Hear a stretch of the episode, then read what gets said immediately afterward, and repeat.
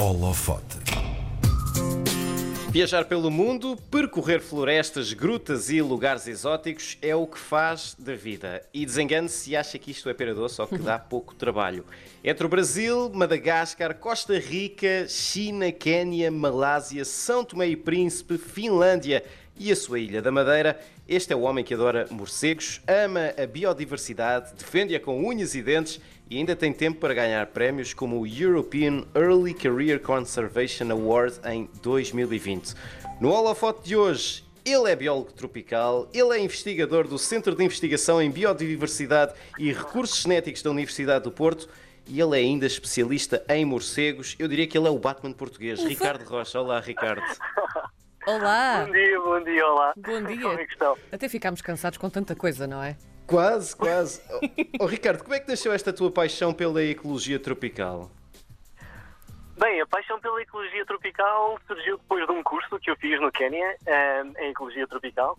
Ehm, e para, di- para dizer a verdade, o fascínio já, já lá estava, pelos trópicos, vinho dos documentários e por aí fora, mas eu até então queria trabalhar na Madeira. Cresci na Madeira, queria trabalhar cá com as espécies da região, com o lobo marinho, com a freira, a freira da Madeira, com a Laurisilva, e depois visitei os trópicos e pronto, abriu-se uma caixa de Pandora. E, nós, quando ouvimos falar em tropical, pensamos, lá está, em muito calor, aquele suor que fica colado à pele eh, e talvez até ser comido por, eh, por insetos, ser comido vivo. insetos. Como é que no meio disto tudo a Finlândia se encaixa nesta, nesta fotografia? É tão diferente? Sim, então, a Finlândia foi com. Eu fui bater à Finlândia com um projeto para calcular taxas de desflorestação em Madagascar. Então a ideia era passar um ano em frente ao computador, olhar para imagens de satélite Sim. e, e na prática estar a trabalhar com Madagascar sem estar em Madagascar. No entanto, a pessoa com quem eu trabalhava tinha um curso em Madagascar e ia lá todos os anos e eu, e eu perguntei "Ah, então, já, já, já agora, já que eu estou aqui a olhar para Madagascar ao computador, será que eu posso acompanhar também e, e participar no curso? E, e pronto, e, e assim foi. Desde então acho que já visitei Madagascar mais umas quatro ou cinco vezes. Tenho muita inveja, tenho muita inveja. Bom, tenho inveja das várias viagens. Uma das tuas paixões é a Amazónia e é também um, um dos eh, pontos fulcrais da, da- de investigação, da tua investigação. Porquê? Que, que importância, e, e neste caso estamos a falar da investigação em morcegos, que importância é que têm os morcegos na floresta amazónica? Sim, então, a Amazónia foi onde eu fiz o doutoramento e o- os morcegos são, são importantíssimos para, para a Amazónia. E aqui eu não estou, não estou a exagerar. Ah, o- os morcegos ah, são os principais ah, dispersores de sementes de florestas secundárias na Amazónia. Na, na prática, o que isto quer dizer é que quando há destruição de, de alguma área de floresta, os animais que plantam a, a- nova, a nova floresta são essencialmente morcegos. E essa nova floresta depois funciona um pouco como uma estufa para as, as árvores maiores que conhecemos e por aí fora que, que aparecem, que aparecem mais tarde. Por isso são super, super importantes. E depois são super diversos. A Amazónia brasileira tem cerca de 160 espécies de, de morcegos. Os morcegos são, dentro do grupo dos mamíferos, são o, o segundo grupo com mais espécies no planeta. Há cerca de 1.400 espécies de morcegos. E, e na Amazónia, eles além de terem uma, uma grande diversidade em termos de números, têm uma grande diversidade em, em termos de funções. O, o maior morcego carnívoro do planeta existe na Amazónia. Tem pa- para aí um metro de comprimento com as asas abertas e alimenta-se de ratazanas e outros animais que tais. Há um morcego na Amazónia come só rãs, existem morcegos na Amazónia que comem só peixes, eh, existem vampiros, há três espécies de morcegos vampiros na Amazónia. E isto importa dizer que estes morcegos vampiros, que se alimentam de sangue, apenas existem na América do Sul. Nós não temos cá ne- em Portugal, nem, nem, na, nem na Europa.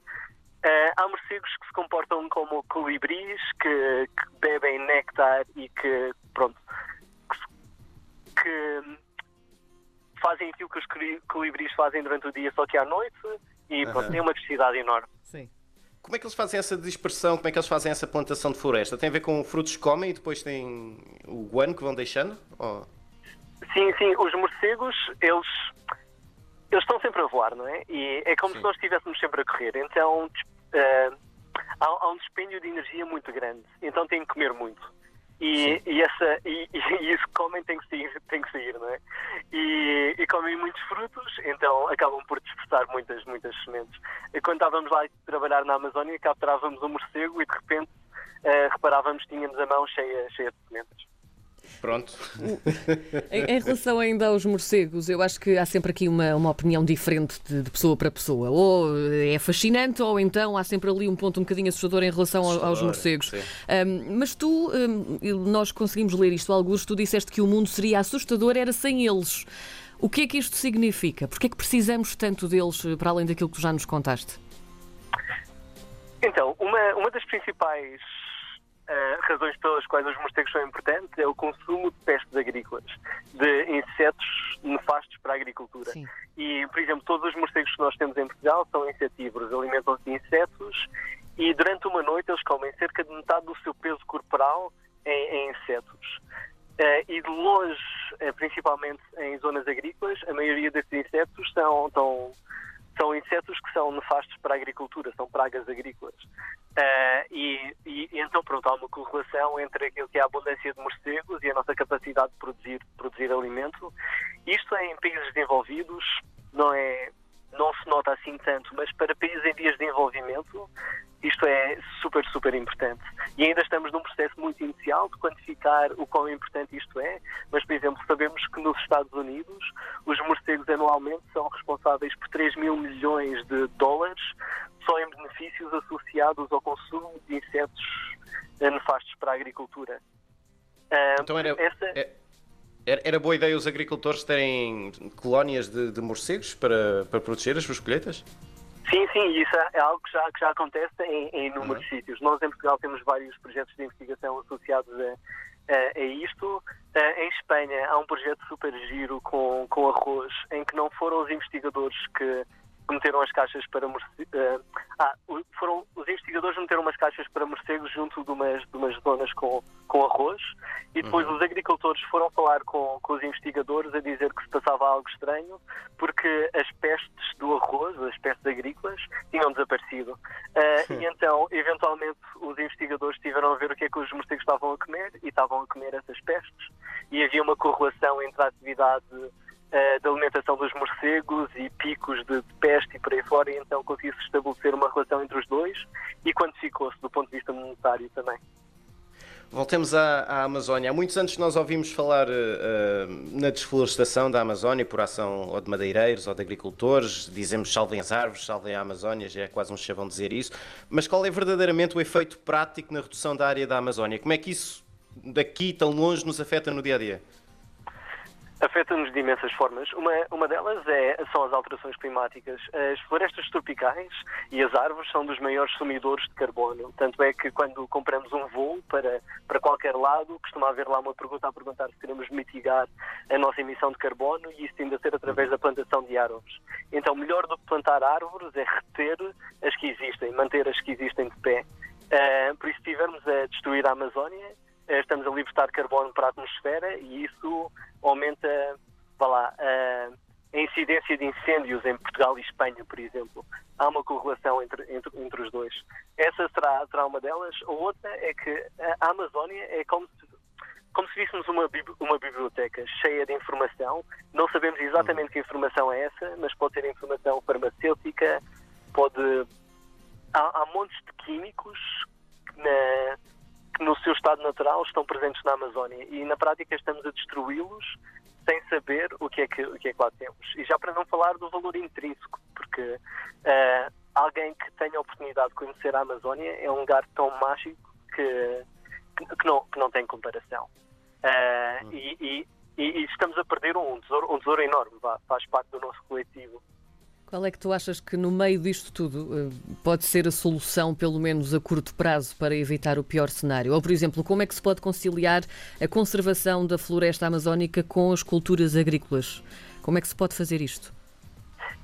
As duas andam de, mãos dadas. Uh, nós aqui, nós aqui vai. Sim. Essa informação já, já está lá fora, mas uh, a zona do Brasil onde há maior produção agrícola de soja e por aí fora, que está na, naquela zona mais do centro do Brasil, depende destes rios, são rios invisíveis, mas são, são uh, rios que se movimentam no ar, que na prática estão relacionados com uh, água que é retida na Amazónia e por evaporação e pela ação dos ventos vai bater à zona de São Paulo e por aí fora. Por isso, quando cortamos a, a Amazónia, estamos a dar cabo desse rio uh, aéreo, vamos assim dizer, e, e isso está, está, a destruir a nossa capacidade de produção agrícola naquilo que é a zona mais produtiva lá do Brasil e da América, e da, da América do Sul. Uh, por isso não, não, há, não há escolha possível. Nós precisamos da Amazónia e das florestas tropicais para termos água para fazer agricultura. Uh, e, e, a darmos e, e, e ao avançarmos pela Amazónia e, e muitas uhum. vezes vão atrás de terras mais baratas e, e afins, mas estamos a, a cortar às pernas, na prática, a nossa capacidade de produzir agricultura. Ricardo, tu és o vencedor deste ano do European Early Career Conservation Award. O que é que significa para ti esta distinção? Eh, que portas é que esta distinção pode abrir daqui para a frente? Pois ainda estou ainda para, ainda para descobrir. Mas o que significa é muito recente, mim, não é? Sim, sim ainda, sim, ainda nem foi. Vocês foram os primeiros a saber, para dizer a verdade. primeira mão.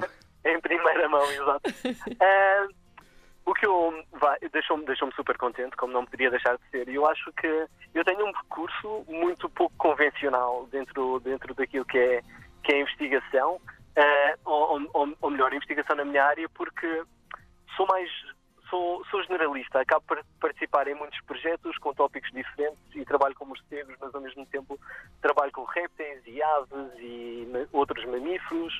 Uh, e eu não sabia se isso era uma boa, uma boa escolha ou não, estar a fazer tantas coisas ao mesmo tempo e não ser especialista numa determinada área, mas ser mais generalista e, e, e fazer coisinhas em várias. E na prática o prémio foi um reconhecimento que sim, esta, esta estratégia é uma estratégia válida.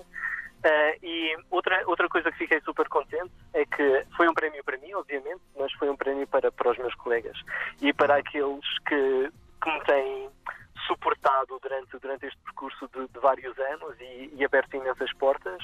E este prémio é meu, mas é, é, essencialmente a quem, a quem me teve a abrir portas até, até agora e quem me acompanhou.